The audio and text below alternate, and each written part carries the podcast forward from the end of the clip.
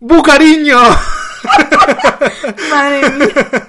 Bienvenidas al especial de Halloween. ¡Qué, susto! ¡Qué sustillo, verdad! No te lo esperabas para nada, cariño. Pero esto mételo antes de la intro. Pon la intro ahora. Hola, has llamado a ¿Puedo hablar? el programa presentado por Perra de Satán y Snorkel, y no puedes dejar ningún mensaje porque aquí las únicas que hablamos somos nosotras. empieza ¿Puedo hablar? ya está eh, la intrometida, cariño. Ay, por favor, ¿cómo estamos, eh? Estamos muy ya bien. hemos sobrepasado el techo del éxito y ahora estamos totalmente sobrepasadas. El éxito nos sobrepasa y fíjate que nosotras para sobrepasarnos hace falta... Es mejor rodearnos que sobrepasarnos. un cierto esfuerzo físico también, o sea que enhorabuena. Bueno, que yo quería ponerme muy seria porque íbamos a hablar de un tema de esos que necesitan rever. Así. Pero- Eh, no, no se pone rever. No se pone, re- no sabes. A lo mejor desde eh, de aquí a que edite este programa aprendo. Lo dudo. Bueno, si sabes, poneselo dudo con. Venga. Bueno, que quería decir que quería ponerme seria eh, porque íbamos a hablar de, de una cosa que me interesa muchísimo y que a pesar de que la gente se la toma a chufa, porque se cree que Paranormal Activity 5 es mm, para reírse y no para aterrarse, eh, yo quería ponerme seria. ¿Por qué? Porque vengo a cerrar un círculo. The Circle of Life, por si hay Madre alguien de Murcia. La cuadratura del círculo, cariño. Vengo a contar una leyenda. Ponme música de misterio también. Cariño, no, eh, no pongo música. Eh. De verdad. Bueno, vengo a contar la leyenda de Perra de Satán porque hay mucha gente. Claro, como tenemos tantos fans, este podcast tiene tantos fans, eh, y Perra de Satán más, pues hay, siempre todo el mundo me hace la misma pregunta, que es una pregunta que odio. ¿Y cuál es esa pregunta? ¿Por qué te llamas Perra de Satán? ¿Por qué te llamas Caneli? Ajá. Bueno, pues a mí me hacen la misma pregunta. ¿Por qué te llamas perra de Satán? Y yo siempre le digo a la gente, porque me sale del coño, cariño. También muchas veces le digo, pues porque me bautizaron así, es el nombre que pone en mi DNI. tu la gente se queda civil. así. Pero luego, eh, alguna vez he, he revelado la verdad. La leyenda es la que está incluida en mi primera novela fantástica, aquí lo arriba, aquí lo abajo. Pero la verdad es que yo un día fui a un concierto. Ajá. Y ese concierto lo tengo aquí grabado como si fuera ayer, te lo juro. ¿Cuántos años puedo hacer de esto? Eh, Dos, tres. 12 o 13. Madre mía. 12 o 13 años. De todas formas, perdóname que te interrumpa. Eh, ¿Puedo interrumpirte? Porque yo creo que eso lo has contado ya. Lo he contado ya, efectivamente, en, en nuestro primer programa, Por Ellas. eso. Que yo un día fui a, a un concierto de un grupillo que se llamaba Psycho Losers, que si no recuerdo mal me llevó mi amiga Paula. Eh, yo vi a Psycho Losers y dije, madre mía, es que esto es lo que yo quiero hacer en la vida. Cantar y tocar no, porque, bueno, sí sé, pero no me gusta. Pero ser eh, perra de Satán sí. Y ellos tenían una simpática canción que se llamaba eh, Niña Gótica, que esto ya está todo contado, pero yo lo repito porque es mi programa y hago lo que quiero. Efectivamente. Y, y ¿Puedo entonces- repetir? Puedo repetir. Como cuando voy a casa de mi abuela a comer conmigo. Y entonces yo me quedé fascinada y dije, es que esto es lo que más me representa a mí. Es que esto es lo que soy yo, que es una mamarracha que le encantan las referencias góticas y terroríficas y tal, pero en mamarracho. Y desde entonces, desde esa noche misma que me abrí yo un fotólogo perra de Satán. ¿Y aquí viene todo esto? Gótica y mamarracha. ¿no? Gótica y mamarracha. A la O sea, vez. si volvieras a First Dates, podría poner Bea, coma, 33 y abajo, gótica y mamarracha. Y todo esto viene a qué? Estoy, A aunque no lo parezca, estoy presentando Ay, madre. al invitado de Puedo Hablar especial Halloween, Madre mía. especial terror. Que encima no lo esperabais para nada un especial Halloween, seguro que Menudas no. sorpresas hemos dado entre Yo creo que y somos, sorpresa. somos los primeros en aprovechar esta bonita fecha para hacer algo especial.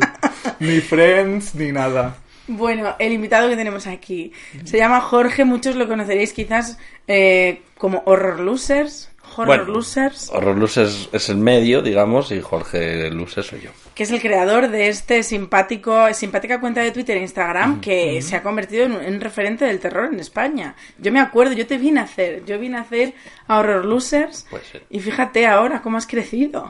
Qué bien has crecido, Sí, como bueno, siguiendo así No lo que se solo- ve, que se suele crecer. No solo me bautizaste como gótica y mamarracha, Ay, qué bien. Eso yo creo que es lo que de lo que más Pero orgulloso tú- estoy. ¿eh? No lo cuento mucho porque, claro, como es leyenda. ¿Formabas parte de ese grupo? Sí, sí, yo hice la canción. Anda. En Claro, es realidad que no la había canción yo ese cabo. La diferencia es que en la canción yo decía eh, quiero, ser la, quiero ser la puta de Satán, pero claro. Y eh, yo me, me pareció un poquito fuerte Sí, la y dije, corrección, vamos a la, la fuera. corrección política en la era de Fotolog. Efectivamente, efectivamente. Y desde entonces yo fan absoluta. ¿Y no te planteaste en un momento, por ejemplo, eh, incorporarte a un grupo así gótico, pero con el clarinete? Que podría ser una vuelta de tuerca. No, pero yo intenté hacer un grupo de copla rock. A mí me apetecía mucho hacer versiones punk de copla, pero nada, nunca salió. Y teníamos hasta nombre. Sí. Una vez tuvimos nombre. Se me ha olvidado por completo, pero teníamos nombre. Nos inventamos un nombre. Y nada, claro, yo solo sabía tocar el piano y el clarinete. Eso muy punky, ¿no? ¿Eh? Bueno. Entonces yo Bueno. no tenía ganas de ponerme ni a aprender a tocar la guitarra. Todo ni puede nada. ser punk. Mm. No O- encontrábamos músicos y aquel proyecto, como Vin, se fue. Se desvaneció. Pues bienvenido Jorge, gracias por acompañarnos en. Puedo Hablar para hablar de algo de lo que yo no tengo ni idea. O sea, puede ser, puede ser este el programa eh, en el que yo mena- menos idea tengo del tema, que es el cine de terror. Bueno. Porque como, como, como comentábamos antes de entrar aquí en Antena, en los estudios Tucán, ahí en la sala VIP, que hay pues, un, un fuet, un spetec y unas papas eh, y unas olivas preñas, eh, os comentaba que yo soy de esa clase de persona que en cuanto dicen cine de terror, yo digo, uy cariño, yo es que no veo cine de terror. ¿Por qué? Me da terror. Y yo te respondía a él, Sí. yo digo, tú sí has visto cine de terror, lo que pasa es que no lo sabes, como los votantes de UPyD. No me he dado cuenta. No te has dado cuenta que has visto cine de Pero terror. el terror ha invadido mi vida como los votantes de UPyD. Claro, se ha pasado, o sea, Que vuelven más se fuertes han que pasado nunca. ciudadanos, sí. Y vamos, estoy completamente... O sea, tú que eres mega cinéfilo y que todo has visto... Yo he visto algo, o sea, yo tengo también mi película de terror favorita. Luego lo comentamos. Eh, pero tengo hay una laguna y una tarea pendiente que una vez una vez sí me propuse rellenar o sea yo digo no puede ser que no haya visto los grandes clásicos que más allá de que sean clásicos del género pues también son clásicos del cine en general Mm. y me hice una simpática sesión así de a medianoche durante mm, un mes Con Pues, pañales. eh, un poco así como diciendo, mm, a ver, yo solo a todo esto, madre Oh, mía. valiente. Y me puse Halloween, eh, Viernes 13, eh, pues bueno, todas estas... Clásicos básicos. Sí, y mm, me daban puto miedo, la verdad. ¿Sí? Sí. Qué suerte. Mm. Eso sí que es suerte. Yo el gran problema que tengo, mm, o sea, como especialista en terror, entre comillas. No, no te eh, pongas comillas. Aquí me pongo comillas, Los egos están muy arriba. aquí No, no, pongas- porque es que luego siempre, siempre miras más arriba y siempre hay alguien que hay más, mejor y. Pero bueno, sí, vamos a ver. eh, friki, soy de cine de terror y, y mi gran problema es que ya no, no suelo pasar miedo. Tengo cierta tensión ya al ver las películas, pero ya no, ya no, ya no paso miedo. Hace tiempo que no sientes nada al hacerlo con George A. Romero. No, pero es que con George Romero, bueno, nunca he sentido del todo miedo, es otro tipo. Lo que a lo que voy es que el terror al final es casi un lenguaje, no es solo también una manera de pasar miedo, que sí, que mucha gente las ve para pasar miedo y la mayoría de gente va a ver una de terror quiere pasar miedo o sustos o, o bueno, pues eso, o tensión ahí al máximo. Que se puede ver así el cine de terror, también puedes verlo de otra, de otra manera distinta, que bueno, ya hablaremos supongo que según vayamos penetrando un poco en el, en el tema. Lo que tengo yo como concepto de terror y, y, bueno, lo que estoy intentando hacer con esta cuenta de Horror Losers, ya me voy a hacer aquí. Hombre, por favor, la A eso hemos es venido. No, pues eh, lo que intento un poco es, es hacer ver un, un pelín que el terror va mucho más allá. Y yo creo que no es que eh, lo esté consiguiendo yo, yo creo que, que lo estamos haciendo un poco con el signo de los tiempos, que el, el terror ha pegado un salto, di- digamos, cualitativo.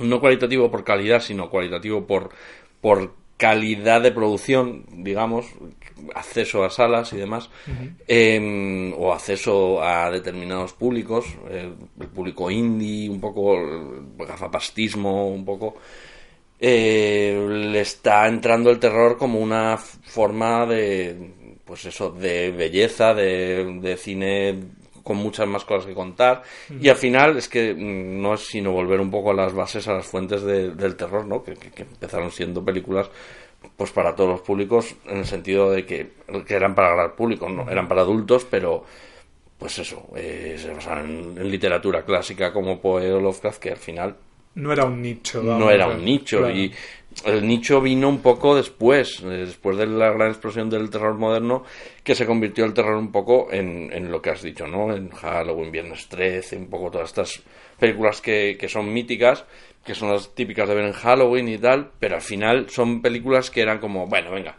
de matar y, y a unos adolescentes Mm. y poco más. Un divertimento mucho más... Sí, divertido, Acotado, divertimento ¿no? acotado, Sí. pero bueno, tan, tan digno como cualquier Sí, otro. por- pero, pero el tema es que no se limita solo es el terror, claro. Y por eso, mm, seguramente, como dice Perra, de Satán. Nada es, que tú que, es, bautizaste. que casi, es que casi digo lo otro. Un poco tu criatura. Es verdad, qué bonito es eso. Ay, me eso. encanta, ojalá. Mira, yo lo voy a decir ya. Mi personaje de terror favorito es Frankenstein. Bueno, la criatura, claro. El Mm. monstruo de Frankenstein es mi personaje favorito, me fascina. Ojalá ser la criatura, es que me encantaría. Pues mira, Pues, Yo eh, pensé que me había hecho a mí misma y no, me había hecho el... Lucha Ah, por tus sueños, cariño. Real, ya verás, ahora mismo me rajo la cara. Te volvemos los tornillos. Bueno, pues ya que lo he sacado yo, ¿cuál es vuestro, vuestro mito terrorífico, personaje?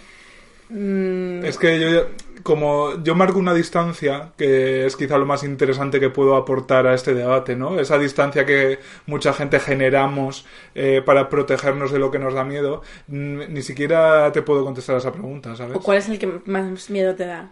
Es que yo creo que hay como do- dos maneras de que las películas de miedo te den miedo, que es una que sean asesinos y tal, tipo slasher y esas cosas, que es que tú te imaginas que puede haber un asesino en tu casa, eso a mí no me pasa. Pero yo como es una cosa real, pues digo, pues sí, pues si hay un asesino te mata, pero como no lo hay, pues no te mata. A mí me da miedo como lo sobrenatural.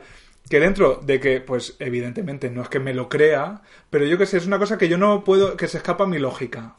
¿No? Que yo no puedo controlar. O sea, si ahora mismo me dicen, aquí hay un fantasma a la... Y digo, pues yo no creo en los fantasmas. Pero joder, ya me has dicho que hay un fantasma. Sí, Mm, ya, ya se me queda ahí en la cabeza. Entonces, a mí me da miedo lo sobrenatural. es el, gran problema de, de la sugestión. Es el, el terror eh, sobrenatural lo que genera es miedo a lo desconocido.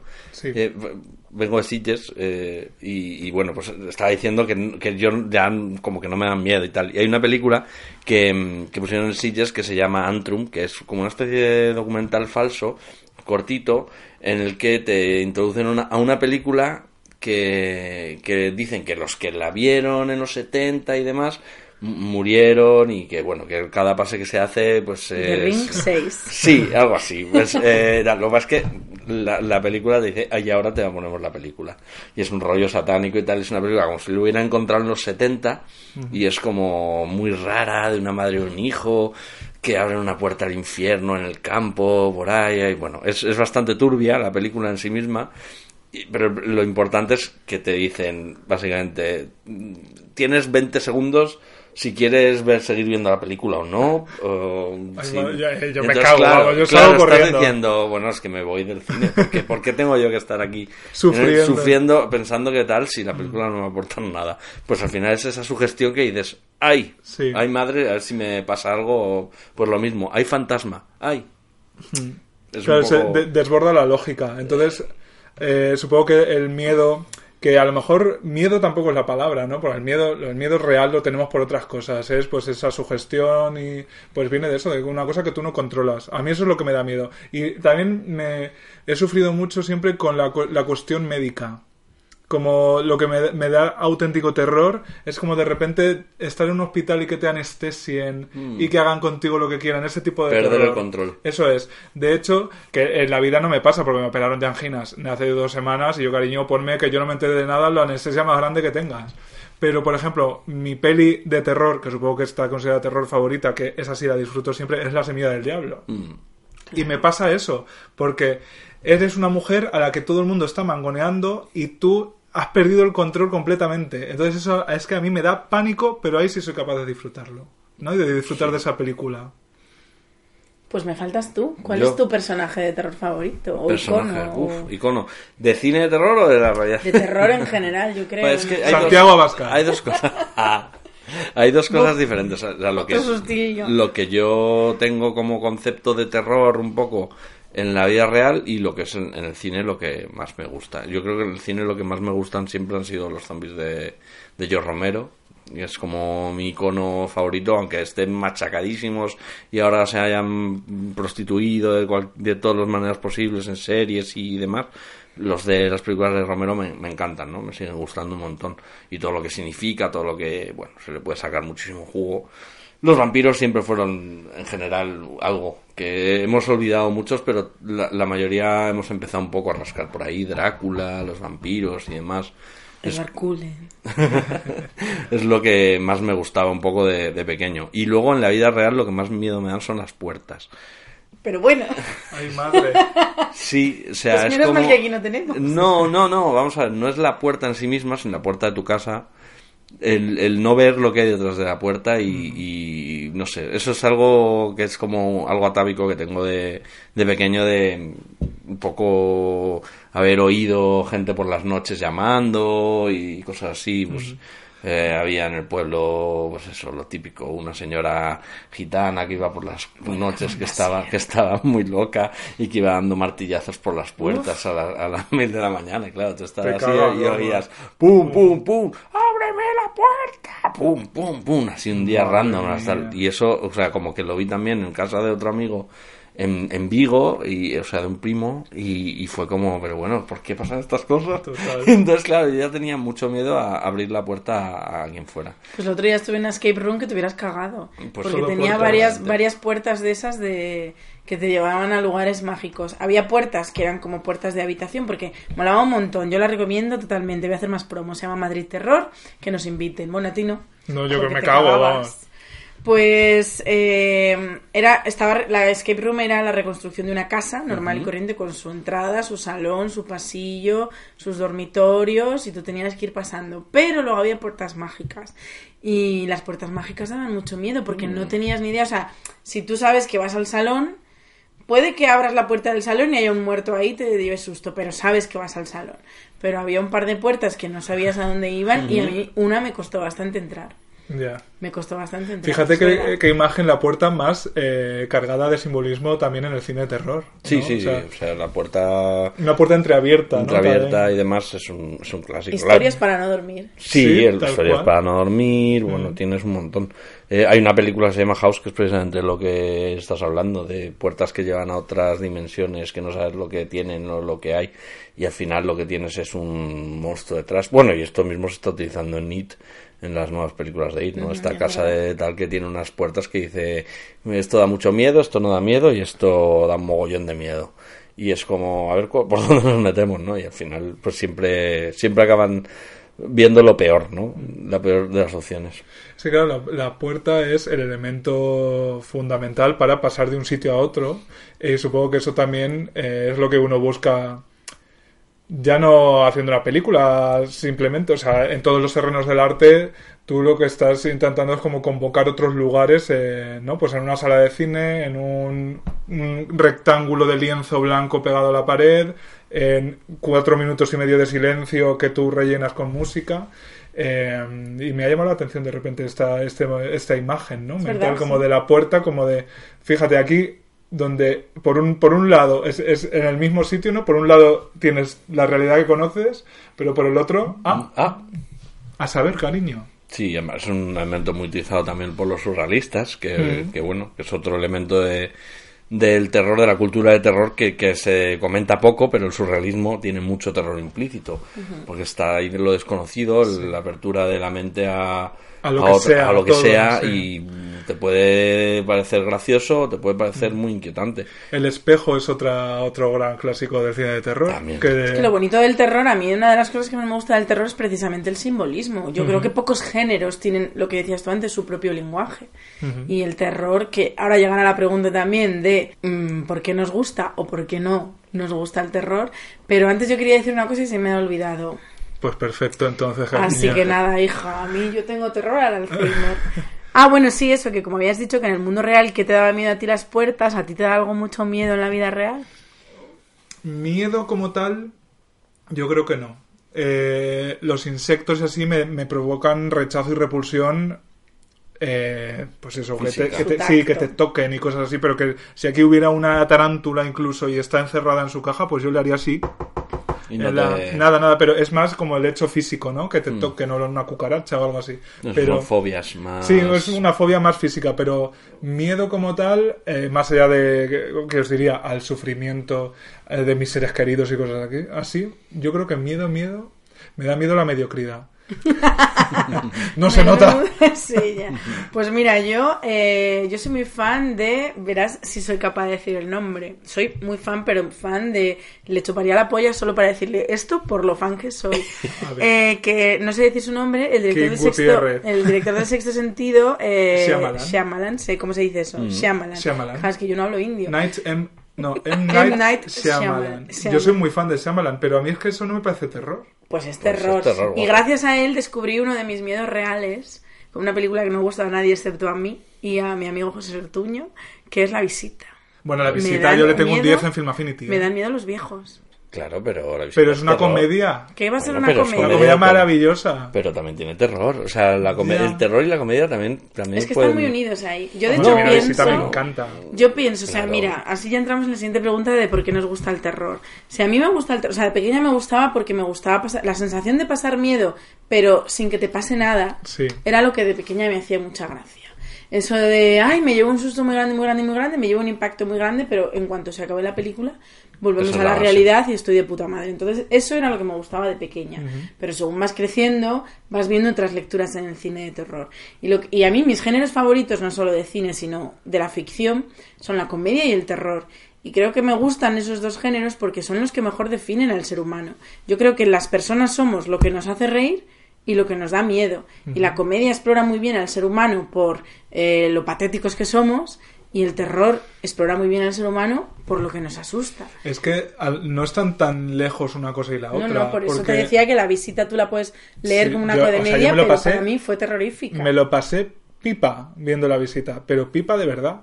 Eh, supongo que porque no establecí con ella la distancia que marco con el cine de terror, que muchas veces me impide hasta disfrutarlo, porque vi hace poco Midsommar, que también es terror, supongo. Sí, pero tiene... Es o como tiene has visto tú más películas de terror de las que crees. Ya, eh, pues bueno, un poco también siguiendo el fenómeno. eh, y ya como marcas la distancia de, venga, que no me dé miedo. Y como no, no quieres entrar para que no te dé miedo, tampoco lo disfrutas. Eso me pasa mucho. Con It Follows, que me arrastraron al cine a verla, también la odié porque no fui capaz de entrar en ningún momento porque no quería entrar porque me daba miedo.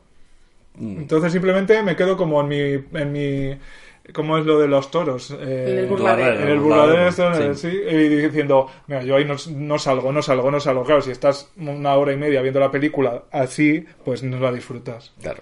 Y a ti, Jorge, ¿por qué te gusta el terror? Pues no lo sé, la verdad es que nunca, nunca, siempre voy a- al momento en el que me empezó a interesar y, y no lo tengo claro el por qué, o sea, quiero decir, tengo claro que me gusta desde muy pequeño, desde muy muy pequeño, tengo claro que, que a mi madre le ponían en el, la cartilla, en las notas, ¿no? Le ponían en parvulario, por lo menos a los que somos de, de que ese sistema Los que educativo... somos viejos, cariño, los que somos viejos. Los que somos Compartimos viejos generación, creo. los que somos viejos nos ponían la típica cartilla y tal y en parulitos o lo que sea y nos y a mí me ponían como que dibujaba a ver qué pasa este niño que se pasa dibujando a Drácula todo el, Calaveras. todo el rato Drácula calaveras y cosas como monstruos y tal y, y era como constante no paraba mientras nosotros hacían la típica casita la típica el típico paisaje con árbol Eres tal ese niño perturbado que luego los sí. mataba a todos. Sí, bueno, luego el tío de mujeres desnudas por doquier también es la otra cosa para Vaya. estudiar, pero bueno. Vaya. Eso, eso tal Pero la vez- mujer desde donde te gusta te aterra.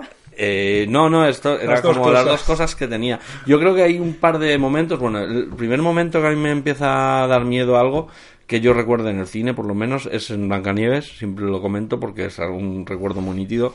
Con la escena del- de los árboles, con la Que se bruja. encima, ¿no? Sí, sí, sí. O sea, a mí eso me Sí, perturbó y me acuerdo perfectamente de los sueños que tuve con la bruja.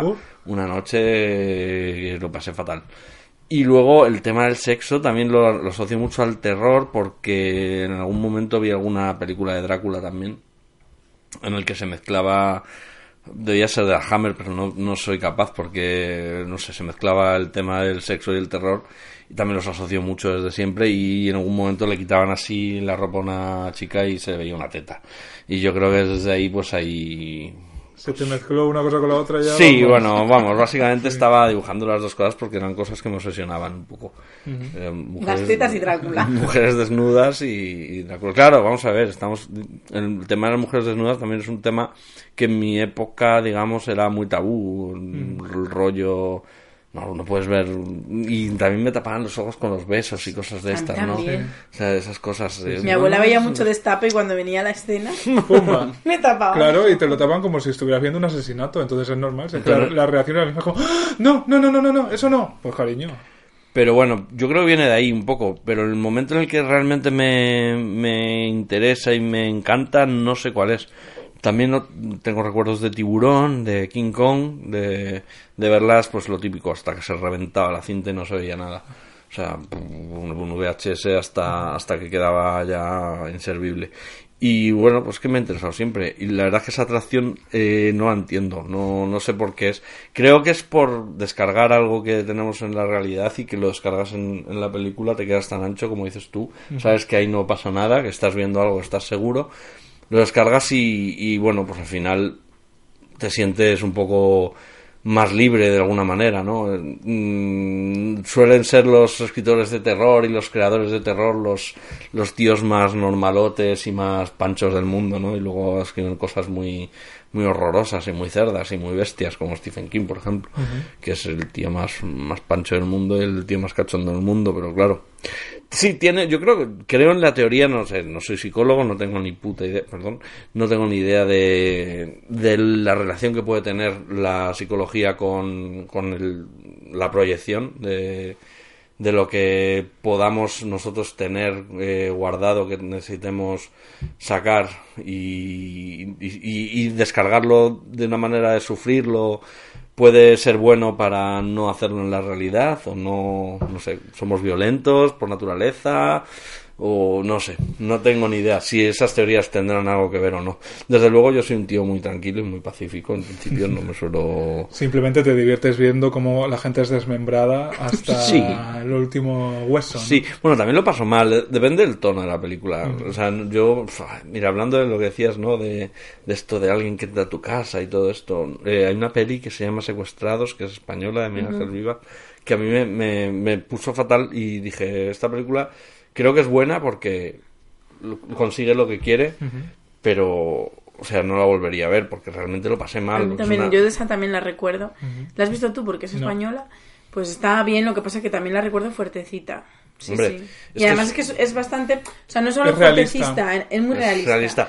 Es que te sino lo- que también hay muchas escenas muy violentas. Te lo plantea de una manera muy creíble, ¿no? El tema de familia rica que está en, en yo qué sé, en Boadilla del Monte chalet, o sí. chalet de por ahí, que están arre- arreglando el piso, ¿no? Y te lo plantean cinco escenas rodadas todas en plano secuencia. Entonces, claro, eh, El plano secuencia ya de por sí te pones... te, te va, te va sumando y al final lo que pasa es muy violento. Los tíos no tienen ningún tipo de, de problema en hacer lo que sea con la familia. Tipo Funny Games, ¿no? Sí, poco. pero Funny Games, Funny Games Tenía eh, algo divertido. sí. bueno, tiene algo divertido, no, tiene algo de que el director está jugando contigo y es cómplice contigo, porque eh, en algún momento de Funny Games para la película y te dice, ¿qué? ¿Estás pasándolo mal? Pues si quieres seguir viendo es tu responsabilidad y, es, y eres tú el que está tal, no es culpa de la película, o sea, hay un, un todo un, un tema de violencia ahí que Haneke pues lo utiliza pero realmente culpabiliza al espectador, es, es muy, es muy loco. No, esto no, esto es directamente pues, es violencia para que lo pases mal y no hay ningún tipo de justificación salvo el, el- el- el mostrarla porque esto pasa y lo vas a pasar mal. No sé, es un cinema... Un cinema, uy, digo, yo estoy aquí... oh, Qué internacional. es cinema. es un cine muy cruel, creo, y, y hay mucho cine así. Y a mí no me encanta ese cine, ¿no? Pero sí que es verdad que es el cine que realmente me, me puede hacerlo pasar mal. Lo pasé fatal con una película que no es para nada de terror. De hecho, eh, yo ya no verás, sabía... como nos dices el título y es de terror. Yo- Bueno, quizás eh, yo desde luego pasé terror viéndola, pero eh, no, no, no, o sea, era una película como premiada en Venecia y tal, que es Custodia Compartida, que es francesa. Sí, joder. Es que... que yo creo que si no sabes, o sea, lo, mini- lo mínimo que sepas es pues mejor, ¿no? Porque Mm. empieza como cine social tipo Fernando León de Aranoa y el final yo no lo he pasado peor he viendo una Sí, película sí. de verdad en mi vida, sí, probablemente. es, es horrorosa.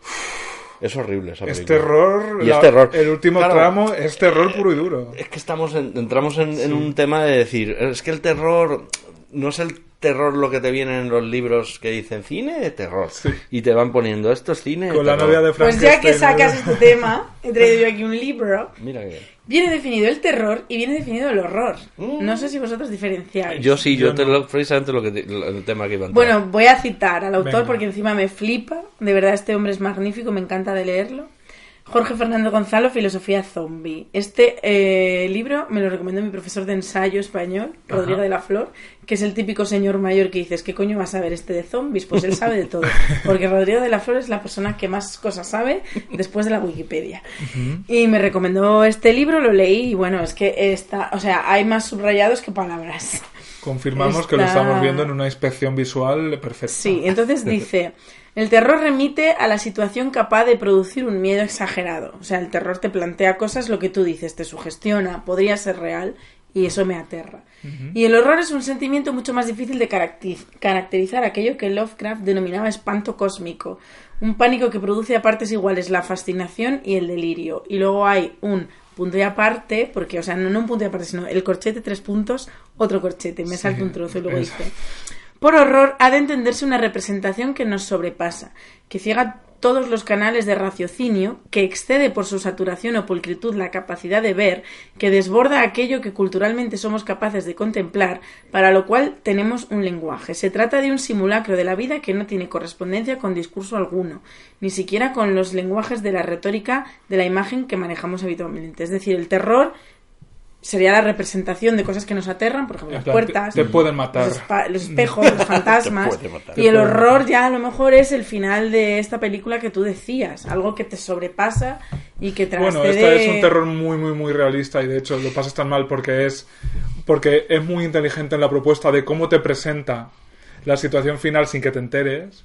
Eh, no diré más porque de verdad que es una película que merece la pena saber lo mínimo. Yo está no la en he visto, filming. lo digo. Por eso, está en filming, Pues o sea noche que deberes. Sí, ninguna excusa. recomendación. Pero me ha gustado mucho Espanto Cósmico. Sí, eso- pero eso es de Lovecraft, ¿eh? Sí, es que, bueno, es lo desconocido, yo creo. Es Sí. el- al final lo que, a lo que se refiere con el espanto cósmico, vamos a, a acotarlo a lo desconocido, que es el- sobre lo que se basa el espanto cósmico que habla Lovecraft. El cósmico en el sentido de que hay algo que no conoces, entonces está ya en un, en un cosmos, está en, en otra realidad. El cosmos no es el espacio en sí mismo, que él sí lo hacía a base del espacio, porque su terror cósmico hablaba de cosas que están fuera de nuestro mundo, que vienen, o sea, él no hablaba de otra cosa que extraterrestres, pero de una manera muy diferente al, al- al concepto que tenemos de extraterrestres. Del Área tipo- 51. Exacto. Él utilizaba el, el concepto extraterrestre como algo ajeno a nuestra realidad, a nuestras reglas, ¿no? Él lo que, lo que proponía era una ruptura de, de- lo que nosotros consideramos A, B, C en, la vida. Como humanos tenemos eh, unos cinco sentidos y con eso podemos contar las cosas. Él contaba que había más sentidos con los que no podemos eh, nosotros lidiar, porque nuestra mente no es capaz, entonces al final sus pro- protagonistas siempre acaban locos y eso es el horror. El problema del horror es que en Estados Unidos y en Inglaterra el, el horror, el horror, Es nuestro terror. horror es, es la manera que tienen ellos de llamar al género. Nosotros hablamos de terror, entonces cine de terror, no cine de horror.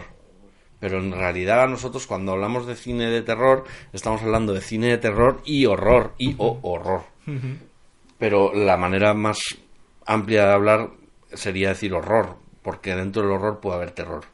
Quiero decir, el horror, eh, para entendernos, puede venir de pues de cualquier cosa. Es que no tiene por qué dar miedo, para empezar. Es que el, el horror no tiene por qué dar miedo. Es una Lo cosa- desconocido puede ser bueno también, ¿no? Puede Eh, ser bueno, no es que sea bueno, es sencillamente Yo esa creo que sensación. el- lo, desco- eh, lo que tú decías antes con Lovecraft es, es- yo lo he visto muy claro. El horror es ilógico. Exactamente. No te encaja. Es lo que quedas- no encaja. No tienes por qué pasarlo mal, sencillamente, bueno, depende de lo que decidas a entrar en, ese, en esa sensación. Pero muchas veces el horror es sencillamente adentrarte en, en- en la iconografía que tiene, que se asocia al, al- horror, ¿no? El lo gótico, por ejemplo. O sea, hablamos de lo gótico y pensamos automáticamente en cosas que, dan, que, que daban miedo, que lo- a los románticos les daba miedo. Eh, lo gótico en sí mismo es, es horror, no, es ter- no tiene por qué ser terror.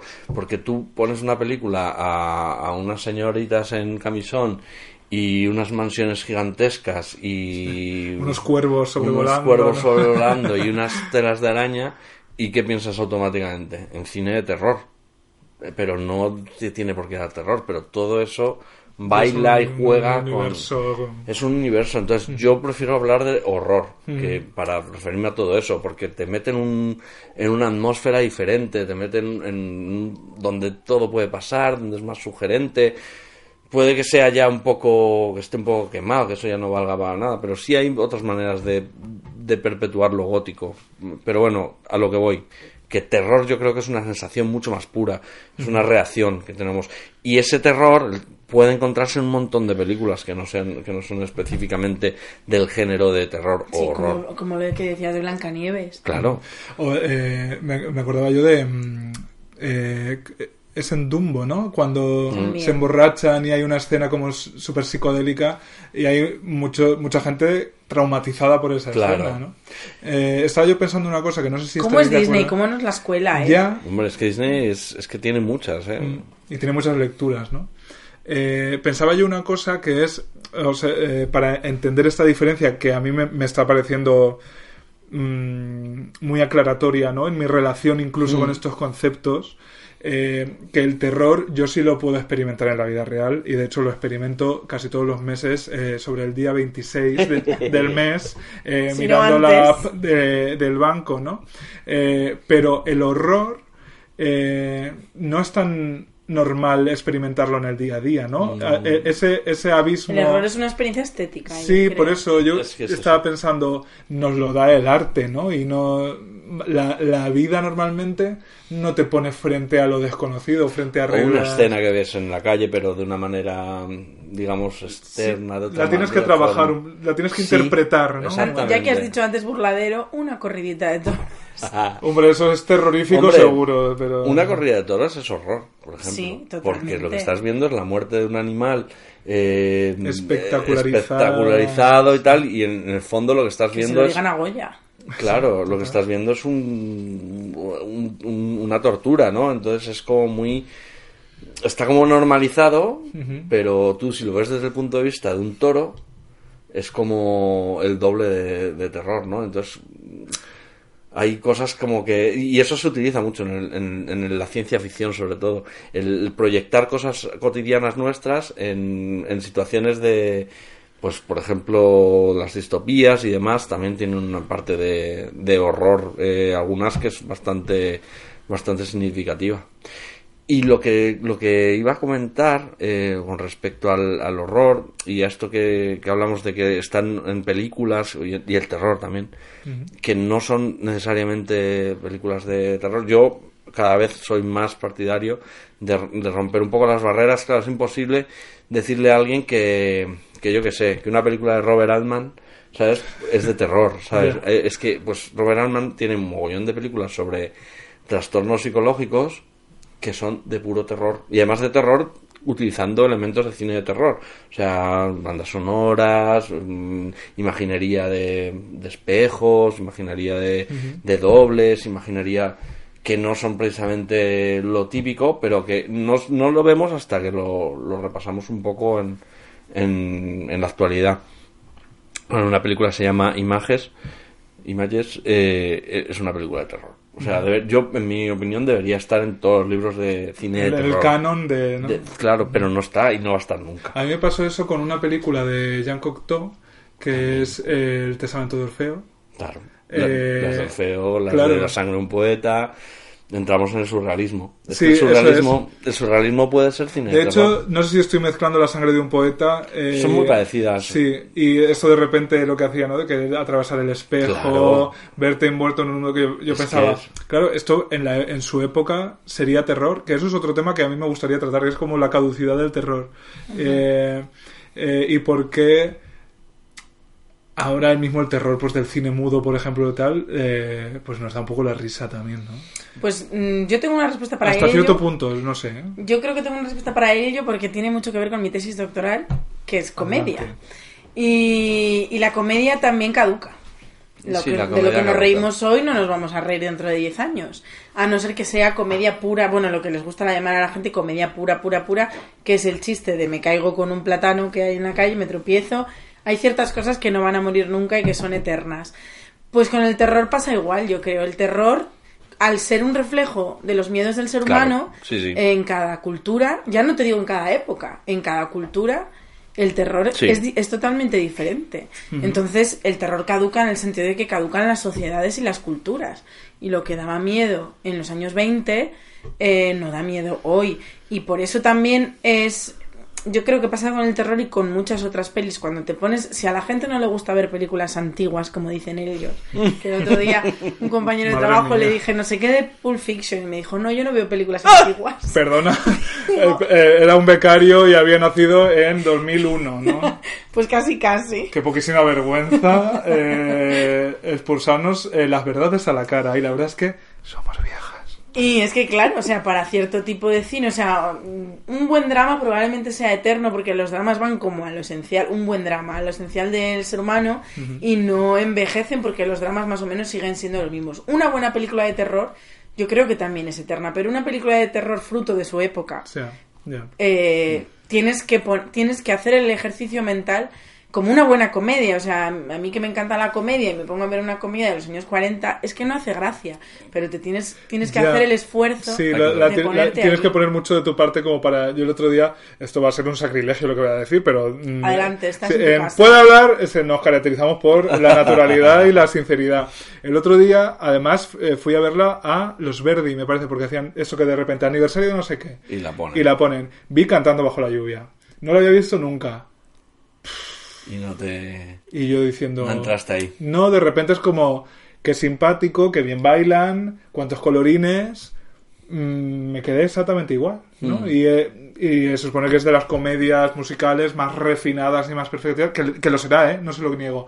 Pero probablemente ya había algo, aún- ya había una distancia con mi experiencia como espectador mm, muy difícilmente salvable, ¿no?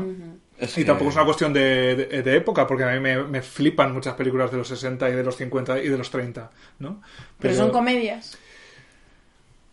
Pues... o sea, Es que yo creo que la comedia y el es, pre- es precisamente lo que peor envejece. Porque necesitan... Bueno, no, no necesitan, pero se valen mucho más de dispositivos, ¿no? De, pues eso, de un monstruo, de... mm, O si es una comedia, en este caso además musical, ¿no? Pues de las propias canciones, la propia producción de las canciones. Eh, acompañan el texto de mucha... A mí eso me pasó, eso que tú dices, me pasó con West Side Story. Que me encantaba, o sea, había escuchado West Side Story mil veces, la banda sonora, y decía, "Jo, que es que es magnífica, la música es magnífica. Luego vi la película y dije, "Pff, vaya cuadro. Pero es es un poco aburrida.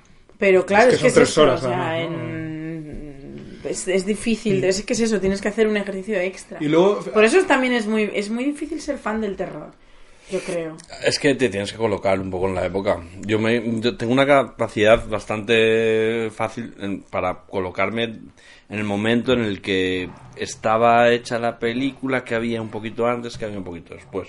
Entonces yo la valoro como intento ponerme en la cabeza del espectador de esa época. Pero no como un trabajo Intelectual. intelectual, sino como, vamos a ver, voy a liberarme un poco de... Porque entonces no disfrutaría nada. Ya. Porque claro, ahora mismo, pues claro, todas las películas están hechas mucho mejor, o sea, tienen, bueno, no todo, mucho mejor en el sentido Técnicamente, de, técnicamente, sí. quiero decir, está superado un montón de cosas. Entonces, claro, entonces, pues la- en ese sentido lo que dices tú, las que más sufren son las que vienen yo creo que inmediatamente antes, como las décadas de los 2000, por ejemplo. Porque ahora es lo mismo un poco, pero con mucho mejor hecho. Y es como se nota. un- Entonces me cuesta mucho ponerme la cabeza en. Tal. Sin embargo, en los 90 ya lo voy encontrando unos valores ya que no tiene el cine de hoy, que solo tiene ese- el cine de esa época. Entonces yo lo disfruto de otra manera. Pero obviamente no lo disfruto desde la modernidad. O sea, desde esto es nuevo. ¿Qué me aporta esto nuevo? Y bueno, con el cine de terror, pues sufre muchísimo en ese aspecto, como bien dices, porque en realidad una película de los 50 con hormigas gigantes que acojonaba un montón porque era producto de- del pánico nuclear que estaba ahí, que tú lo veías y decías, hostia, pánico nuclear, pues, pues, pues sí. Pues ahora, pues claro, te ríes un poco, también está superadísimo en efectos especiales y tal. Pero claro, tienen ahora un encanto diferente. Eh, en cuanto a lo que decías de, la- de las, no sé si tendencias, o, es verdad que yo como eh, persona ajena al fenómeno, ¿no? Que, que no va a ver todos los últimos gritos. Qué, qué bonito, ¿no? Esa de repente el último Scream grito en el último grito del cine de terror. Eh, siempre me da la sensación que de hecho yo creo que Juan Sanguino, como un amigo de este programa, escribió algo al respecto que no leí porque el cine de terror ya os digo que no, no me interesa de entrada, o creo, eh, que es como que el terror siempre está como reinventándose, ¿no? Que es como... eh, la última peli, pues eso, Midsommar, eh, la vendían como, pues eso, la, la- la renovación del cine de terror. O de, de repente una película de terror que por fin puede estar nominada al Oscar a Mejor Película, Sí. cosas así, ¿no? Sí, sí, sí. O sea, como siempre hay una necesidad casi de justificar Sí, totalmente. que es buen cine, ¿no? Sí, Porque totalmente. como género menor. Mm. O sea, tanto la comedia Pues como el sí, terror han sido géneros considerados menores. O sea, el drama era lo bueno. Y la comedia un poquito peor. Y el terror ya era. La comedia cuesta, cuesta muchísimo, ¿eh? Y mira que tienes ahí un, un- un- abanico de, de, guiones mejores que ninguno, pero sí que cuesta la comedia. Terror yo creo que pasa esto, ¿no? Que es lo que dice. Que ahora puede ganar un Oscar el terror, tal. Claro, es que al final eh, estamos viendo que, que el terror ahora pues también le gusta, perdón por la expresión, que ya es como de 2011, le gustan los hipsters, tal. Vale. ¿Dónde estarán los hipsters? ¿Dónde estarán los hipsters?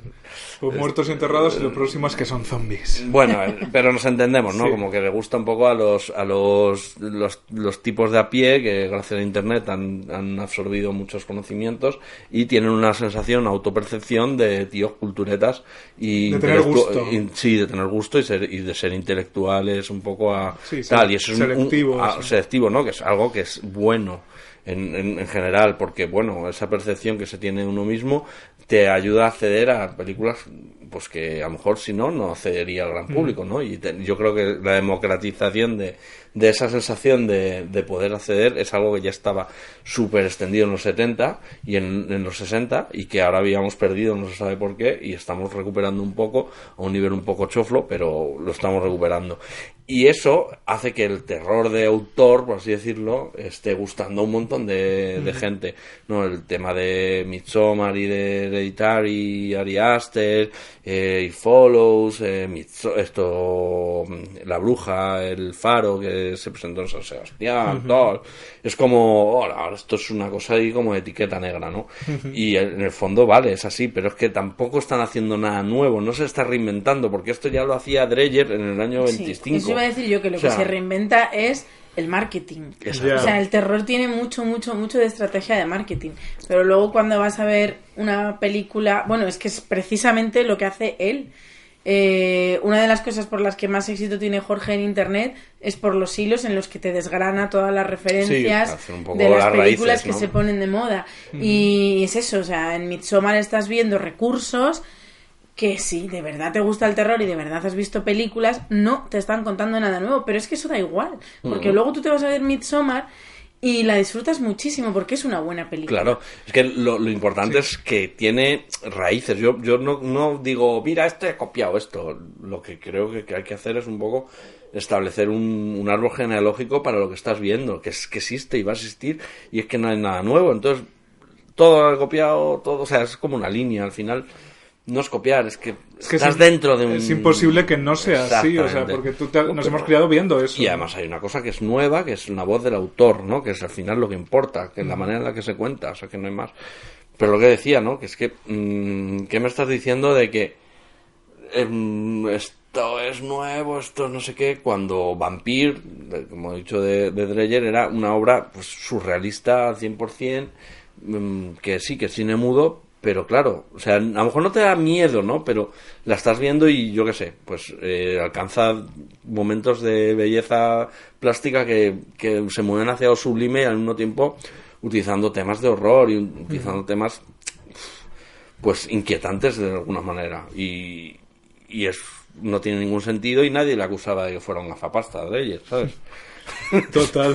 Eh, me, me estaba acordando yo que dentro de mi mm, inoperancia ¿no? con el cine de terror o por mi falta de competencia absoluta como para dejarme seducir, es verdad que yo como gran defensor del cine español eh, siempre lo he intentado más por esa vía, ¿no? Y, y siempre he hecho el esfuerzo como de ver pues las películas de las que se hablaba, aunque fueran de terror, si eran Mm. españolas, pero bueno, me picaba más la curiosidad, porque además yo soy muy... mm, no sé si decir localista en ese sentido, pero es verdad que Bueno, yo sí. disfruto mucho de que me cuenten cosas con los elementos que yo conozco. Y me estaba, estaba estoy pensando todo el rato en Verónica.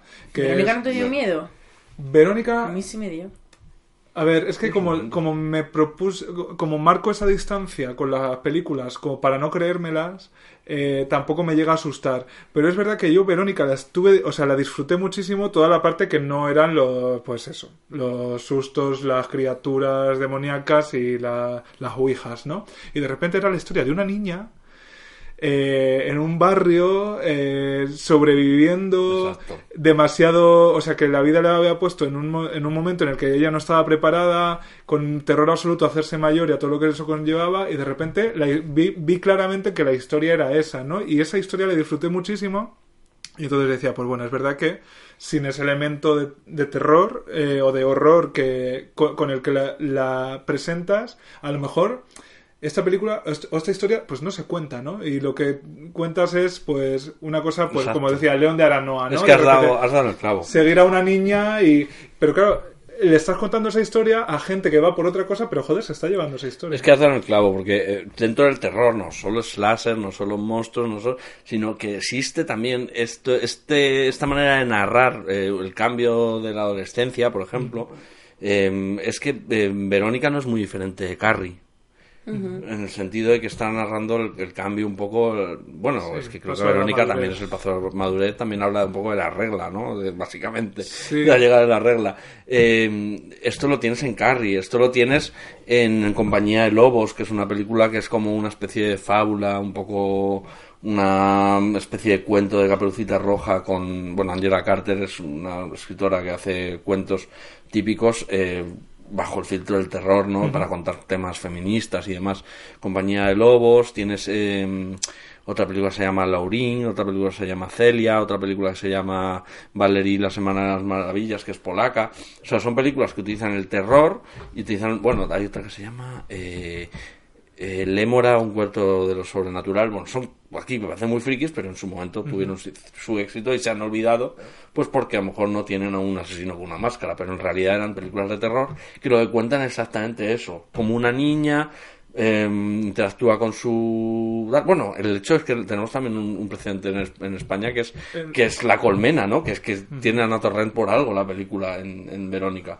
Y al final es un poco eso no es, es otro subgénero mm, más pequeñito pero que está ahí que es el de la chica que pasa una edad adulta y, y por el, pues por el camino ve un montón de cosas y le pasan cosas horrorosas y lo bueno de esa película es que ha cogido un caso espa- español de muy loco muy absurdo de muy de Iker Sí, total. y, y lo ha Saludos a Iker Jiménez. Saludos a Iker. De mis partes. Y lo ha convertido en una historia eh, preciosa de paso a la edad adulta y además terrible, ¿no? Y Horrorosa, pero con el, drama funciona.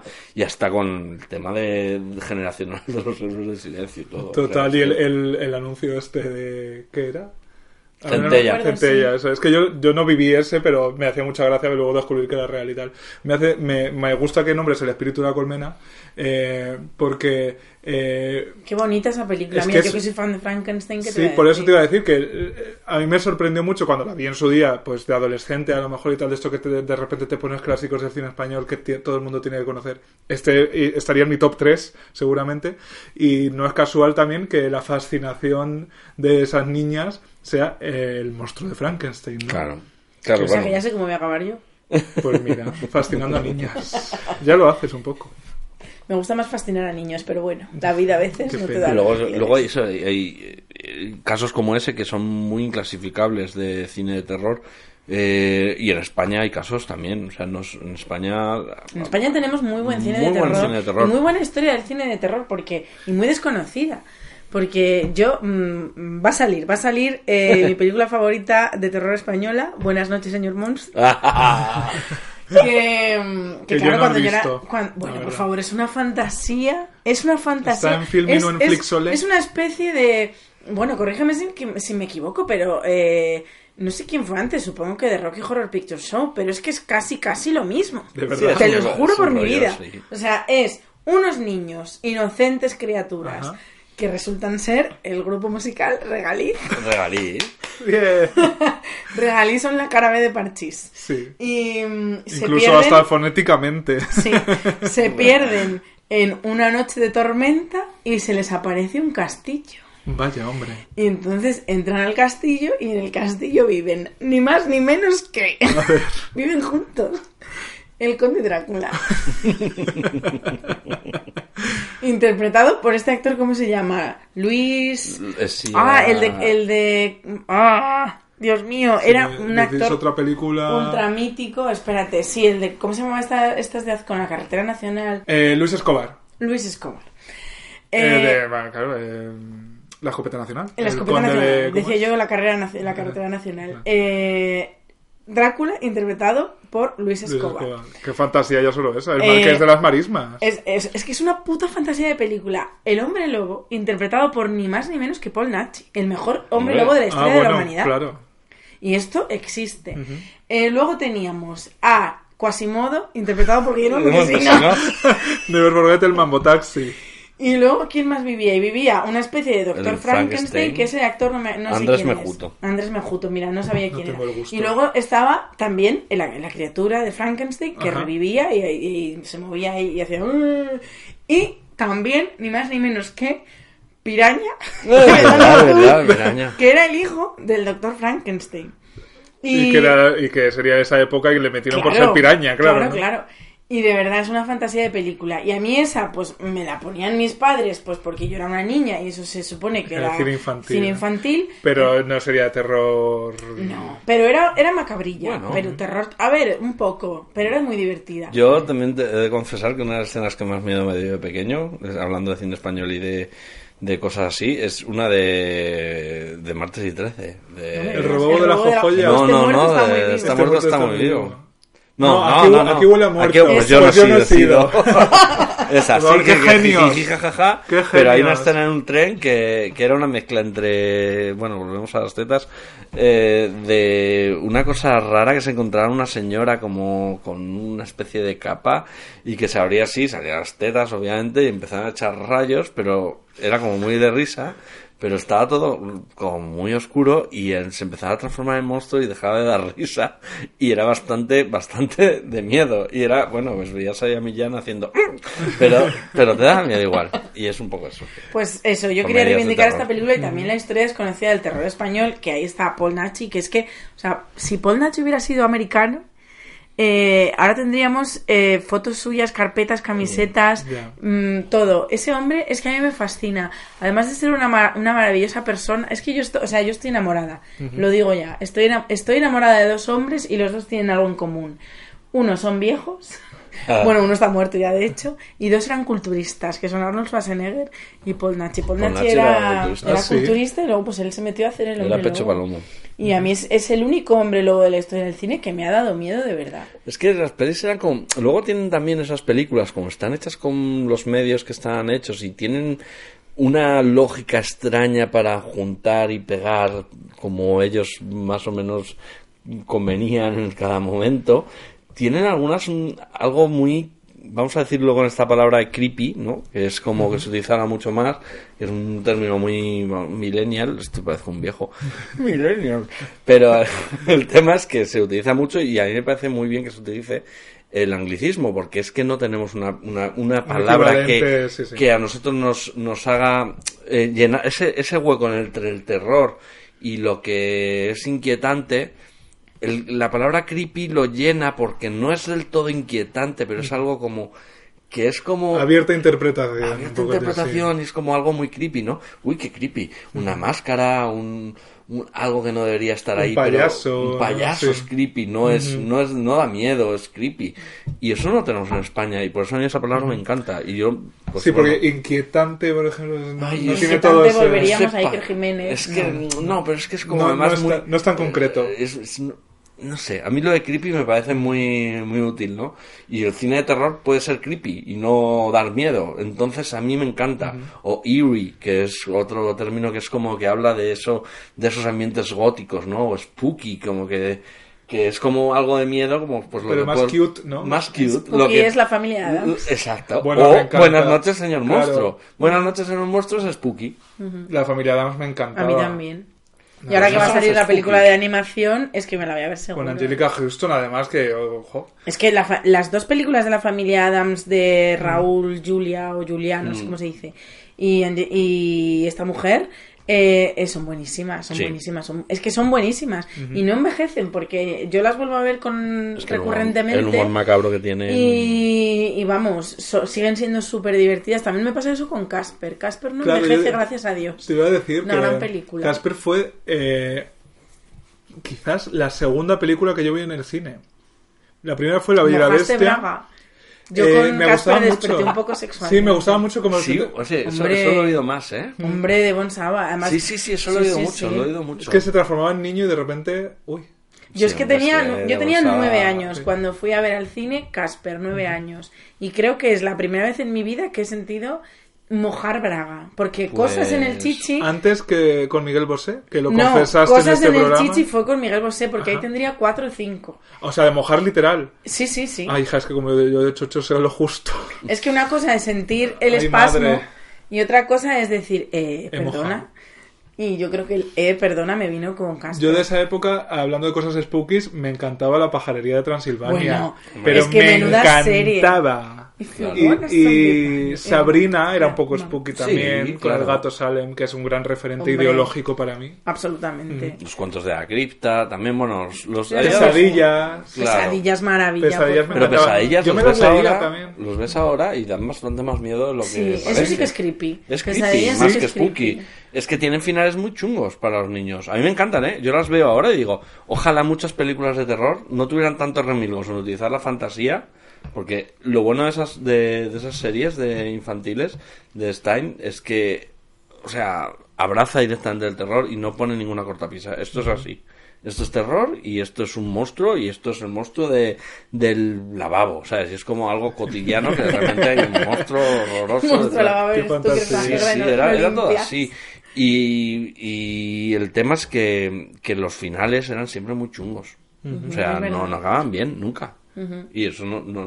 Ah, es que parece un episodio de pesadillas. Bueno, los episodios de pesadillas todavía mataban niños. Y los niños se transformaban en monstruos para toda la vida. Y era como muy rodado, como... ¡Ah! Pero al final... Y eh, por sacar un referente, ahora que dices tú matar niños, Hombre, mi tema favorito. ¿quién puede matar a un niño? Qué peliculón.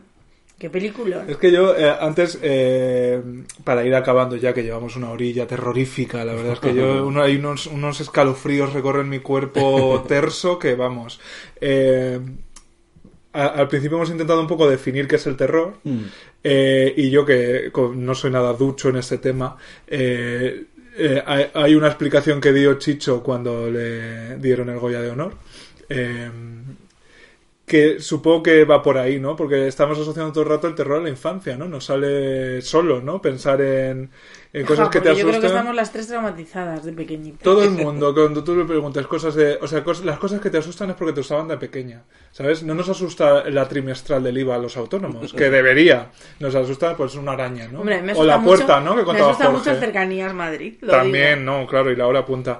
Y él decía eh, que eh, nos gusta pasar miedo porque nos gusta volver a la infancia, ¿no? No, y, y- y pensando sobre eso, es verdad que eh, cuando uno eh, entra en la madurez, descarta muchas cosas, ¿no? O sea, o descarta en buena medida la capacidad de sorprenderse, incluso Sí. a uno mismo, ¿no? Eh, de incluso de las cosas que puedes llegar a pensar, ¿no? De hecho, eh, hay una cosa, hay un fenómeno muy naturalizado que sobre el que yo pienso porque eh, tengo mucho tiempo libre en mi cabeza, que es cuando la gente te cuenta lo que ha soñado y son cosas pues que no tienen ni pies ni cabeza evidentemente y te las cuenta con pasión, ¿no? Porque de repente no le entra en la cabeza que su imaginación haya sido tal como para poder decir que estaban con no sé dónde, en no sé qué sitio, y Sí, luego sí, sí. pasaba una cosa súper chunga, y te lo están contando como si lo hubieran visto en una película porque están alucinando, ¿no? Sí, como si alguien se lo hubiera dictado en sueños y... Claro, o sea que no, no, no se creen ser ello- ellos mismos los que han generado esa fantasía, ¿no?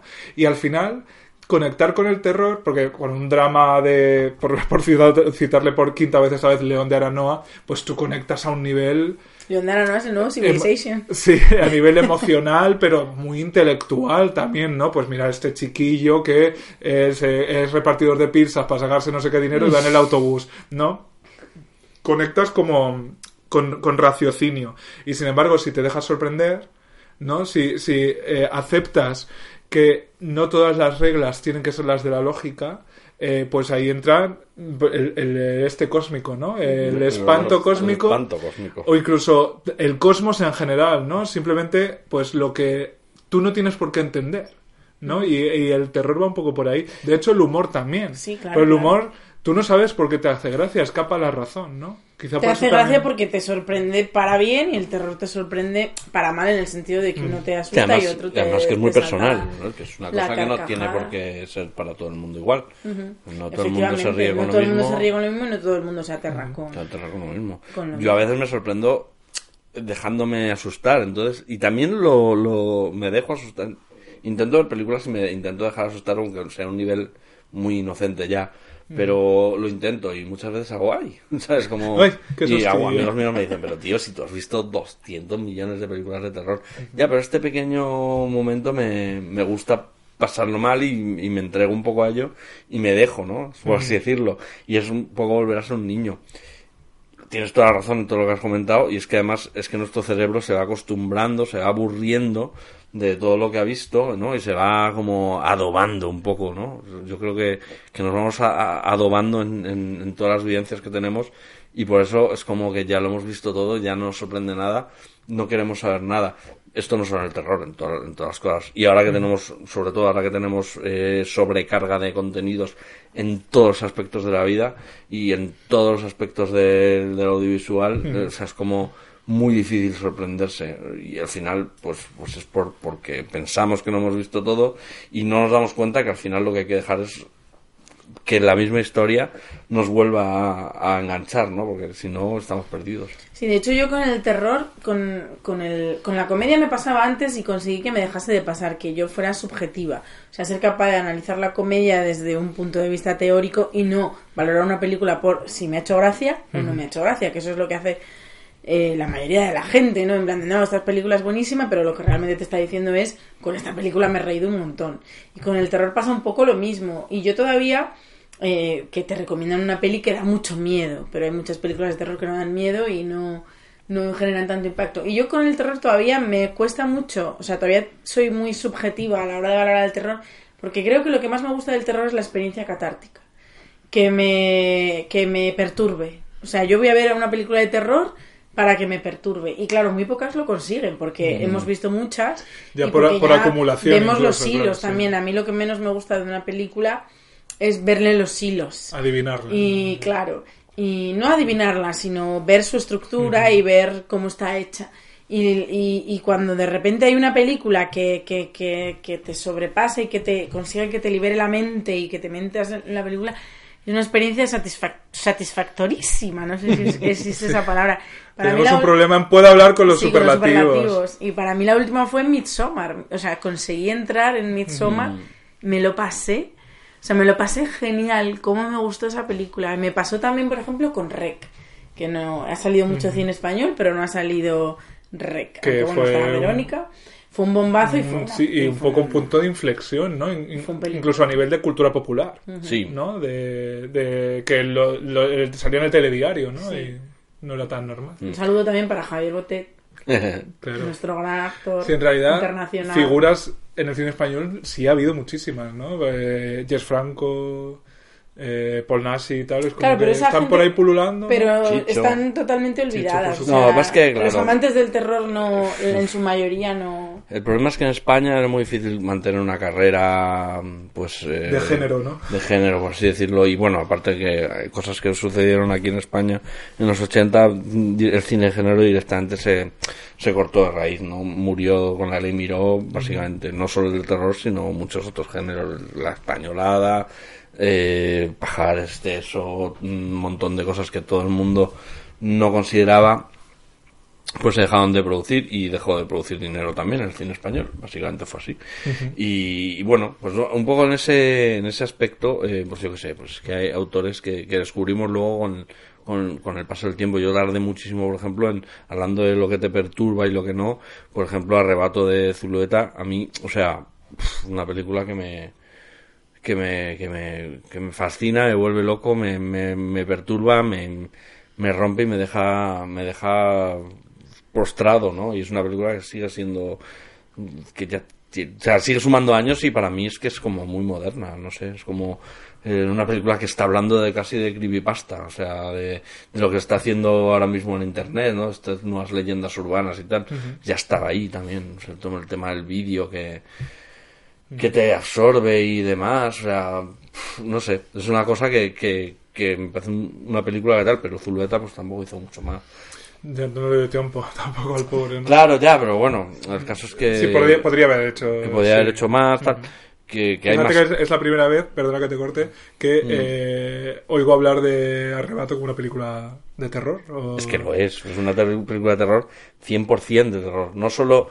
No solo... Pues, y, vamos, puedo verlo, ¿no? Desde que Claro, o sea, dicho. o sea, es un drama de que recoge el rollo junkie, no sé qué, es una cosa muy arte y tal, pero a mí, para mí es un creepypasta, o sea, es una leyenda urbana hecha, rodada, ¿no? Es una película que se adelanta de Ring, que es una película que ha marcado el terror japonés de, de, de- de décadas, ¿no? A mí me parece que esto de la cámara que te, que te absorbe y, y incluso cómo está contada Arrebato, el, el, el patrón que sigue de un una cinta de vídeo que te cuenta, o sea, que él escucha de otra persona y es como un diario, ¿no? Que va entrándose, ¿no? Que va entrando en esa en esa historia hasta llegar al punto final, eso es eh, básicamente Lovecraft. Eso es eh, lo pinteó Allan Poe, pero lo llevó a cabo Lovecraft, ¿no? El relato dentro del relato y, y, y ver lo que está contándote otro hasta descubrir lo que pasa y unirte tú con ese final y acabar pues de aquella manera es una para mí es una película de terror o de horror como quieras llamar pero De- has dicho eh, cámaras que te absorben y tal, me he acordado de Videodrome. Yo Que también es terror, es que ¿no? es También. prima hermana de Sí. Videodrome Pues esa me encanta. Aparte es que está Deborah Harry, que para mí es gran musa y diosa perpetua. Mm. Yo creo que es una Pero esa película me, me fascina, me encanta. prima. ¿Ves cómo te encanta el terror? Si es que al final. Ya, es que te yo, encanta yo he descubierto, horror. he descubierto que me tengo que quitar ese prejuicio. Totalmente. Y es que hay películas tan disfrutables. Y antes que lo veis de Verónica, quería decir, no quería yo irme sin decir ello, que otra de las muchas cosas que me gusta del terror es el costumbrismo. Que ahí es donde, por ejemplo, Stephen King yo creo que es el maestro. claro Yo, a mí me encanta mucho, me, me- me gusta, me atrae la cultura estadounidense y yo mm, he aprendido cultura estadounidense leyendo Stephen King porque es costumbrismo puro. Te cuenta historias súper chiquititas. De un pueblo, eh, de de- algo claro, y, y eso, eso es lo que pasa en Verónica y en muchas otras historias de terror que te cuentan historias muy pequeñitas pero que bueno, por un lado o por otro se... o quién puede matar a un niño, se van de se van de madre y, y ya está. Hasta aquí, bueno, no hemos nombrado, me encanta que mm, pueda hablar.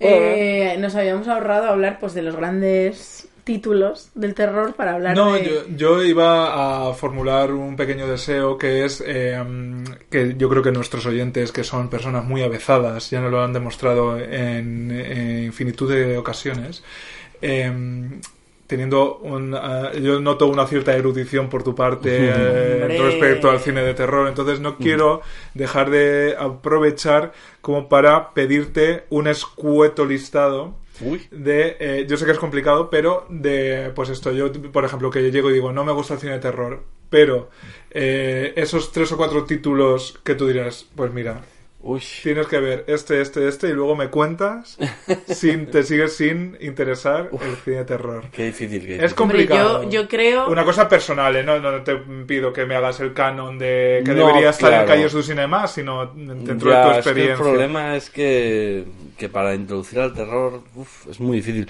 Pero no este sé. ya está introducido. Este Sí. ya está introducido. Yo sí, pero bueno, para cualquier oyente. Yo lo que te voy a decir a ti, hombre, espero que sí, pero puede darse el caso de que no. Eh, un amante del cine como tú eres, un apreciador de la belleza como tú eres, supongo que has visto El Resplandor. El resplandor lo he visto, pero yo, yo no lo veo. Es, es que si no me da miedo, eh, como que no, no es terror, ¿no? Pues, eh, pero porque Y- eso es no, El horror. resplandor sí me gusta. El, claro que me el gusta. Resplandor no es mi película de terror favorita, pero es la película que le recomendaría a cualquiera. Es que es una, es una experiencia eso. Es ¿Doblada por. Verónica Forqué o...? por supuestillo. Yo me voy a poner un poco. Es que yo no, no, no valgo para, para recomendar El Resplandor. No, no valgo. Ni para, ni para recomendar El Exorcista, que también la Esa, recomendaría. esa no la he visto. Uy, eso Bueno, es otra maravilla. Pues nada. no, es que no voy a recomendar esas porque creo que al final eh, están, Ya las ya, conocemos, están ya ¿no? recomendadas. ¿no? Mucho mejor, eh, claro, Entonces, claro, descubrirnos cosas. Pero no es descubrir tampoco, o sea, es sencillamente que están ahí también, ¿no? Pero, pero verlas desde otra perspectiva. Pues no sé, eh, a mí me gusta mucho, eh, por ejemplo, eh, Nosferatu, bueno, vamos a ver, no estoy descubriendo aquí nada, ¿vale? He dicho una cosa que al final he caído esto. No voy a el Resplandor, propia pero-. Pero el, el Nosferatu Bueno, pero hay sí. una, hay una distancia también. De, Sí, pero bueno, es que hay gente que no ha visto Nosferatu. Entonces yo, pues, como esa viejuna, y hemos estado hablando de, de pelis viejunas, que tal y cual, pues yo voy a recomendar Nosferatu otra vez. Porque Nosferatu al final es una película de cine mudo, que es eh, expresionismo alemán, tal, tal, tal, pero que yo creo que sigue funcionando y sigue teniendo eh, escenas de terror puro. Y siguen funcionando ahora mismo. O sea, no, por mucho que se haga mímica y demás, yo creo que sigue funcionando. Hay escenas en la nueva edición de Nosferatu que están añadidas que, que no estaban antes, que a lo mejor no lo conoce mucha gente y yo creo que conviene, conviene verla. Eh, Nosferatu al fondo del, del plano y viniendo de, de lejos o bueno, cosas así, a mí me parece que siguen funcionando. ¿Y Carrie no la has visto? Carrie sí. Ah, También me gusta. Si al final voy a ser yo aquí eh, Erudito. de Sitges. El grito de Sitges. Eh, bueno, pues Nosferatu por una parte. Luego ya, eh, así random que se me ha venido a la cabeza, eh, hay una película de los 70 que estábamos hablando un poco de lo de Robert Altman y estas películas que, que dan miedo pero no son de miedo, pero tal, que se llama Lest Scare Jessica to Death, que aquí creo que se llamó La maldición de los Bishop, que no tiene nada que ver con, con lo que es, pero que creo que es una película de terror que funciona muy bien a nivel psicológico que el terror psicológico al final es el que yo creo que es lo que decías tú, ¿no? Que hay muchos terrores que, que se acaban pasando, ¿no? El tema de, de los 50 y de los, los temas de gótico, de Drácula y de monstruos, se acaban, pero el terror psicológico suele funcionar muy bien y yo creo que están bebiendo un montón eh, todos los Ari Asters, todos los Robert Eggers y toda esta gente de- del terror moderno de autor, están bebiendo mucho de esas películas como Les Jessica Death que es como un poco eh, meterte en la mente de un tío, una chica en este caso, de que está, mm, pues eso, completamente para allá. Y al final no sabes si lo que está viendo es de verdad, si lo que no está viendo es de mentira, tal, tal, tal, cual, cual, cual. Pero bueno, que en el fondo al final lo que pasa es que ella está viendo dobles, está viendo gente que cree que es vampiros, bueno, eh, no sé, me parece una película súper interesante que tiene escenas que funcionan a nivel de terror mejor que las que estamos viendo hoy por hoy, o sea, es una película de terror completa y, y luego pues bueno pues que, que es maravillosa. Pero bueno y a nivel de terror otra película que me gusta reivindicar mucho es El Exorcista 3 Pero hay tres. Hombre. Vale. Ay, madre, no sabía eso. Claro. El exorcista es saga ya porque hay uno, dos y tres, pero es que luego el comienzo, el origen, Anda, eh, la madre del Sí, perro. pero bueno, pero la- todas esas demás son, eh, vamos a- lo voy a decir así un poco tal, eh, las demás son mierda. La única que vale es El Exorcista 3, porque La Exorcista 3 es la única que, ha- que se basa en una novela del, del, del guionista original que ganó el Oscar por El Exorcista, ¿no? Y es un tío que, que todo lo que ha hecho, pues es bueno. Que es William Peter Blatty, que es un catolicazo convencido con mogollón de dudas morales y mogollón de dudas filosóficas y metafísicas, que todas sus películas tratan de la duda de la fe y del mal, ¿no? El mal como, mm, como principal muestra del- de su salto de fe, ¿no? De, decir, eh, pero ¿cómo va a haber un Dios si están pasando todas estas cosas tan malas? Oh, Dios mío. Pues esto, eh, este hombre eh, se escribió una novela que se llama Legión, que es, no es una, en realidad El Exorcista 3 no es una secuela, El Exorcista es un spin-off. Pero Es hay que- otra historia, Es ¿no? otra historia y hay que verla como otra historia, ¿no? Es una película que es un- una investigación policial, es un thriller policial que tiene algo sobrenatural. Y bueno, pues no voy a entrar en, si no para los que no la hayan visto, pero yo creo que la, la considero una de las películas que más miedo me han dado en mi vida. Yo con esa me cago, ya te O sea, lo digo. para, yo creo que es de cagarse. Y es básicamente una historia que luego ha influido en Seven, ha influido en El Silencio de los Corderos, ha influido en un montón de cosas. Y la recomiendo siempre. Y luego moderna, pues de los últimos de los últimos días, pues pues es que no sé, pues que no haya visto Hereditary, pues pues pues que no sé qué hace que no la ve. Yo no la he visto. Pues sí. A ver, a si está en filming también. Y me la Mm, pongo. No, no, yo- no me sé, suena a mí de filming. no sé. Es demasiado mainstream para filming. No sé, Yo pero... es que ya descargar hace muchos años que abandoné ese barco. En pero cualquier en caso, tendrá que estar. seguro. En cualquier caso, eh, oímos una puerta que ya es el terror más absoluto que podemos, eh, con el que podemos despedir el programa. No sin darte antes las gracias, Jorge, por compartir A este rato y lanzarte un guante, que es tradición en. ¿Puedo hablar?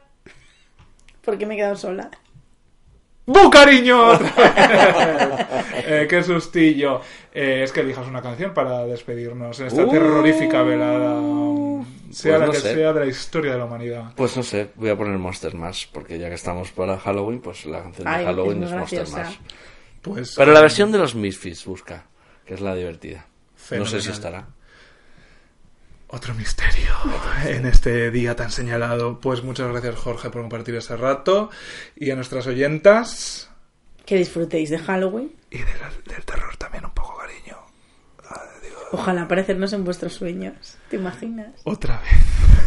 Yo me pido sacándome la teta y convirtiéndome en un monstruo. Otra vez. Adiós.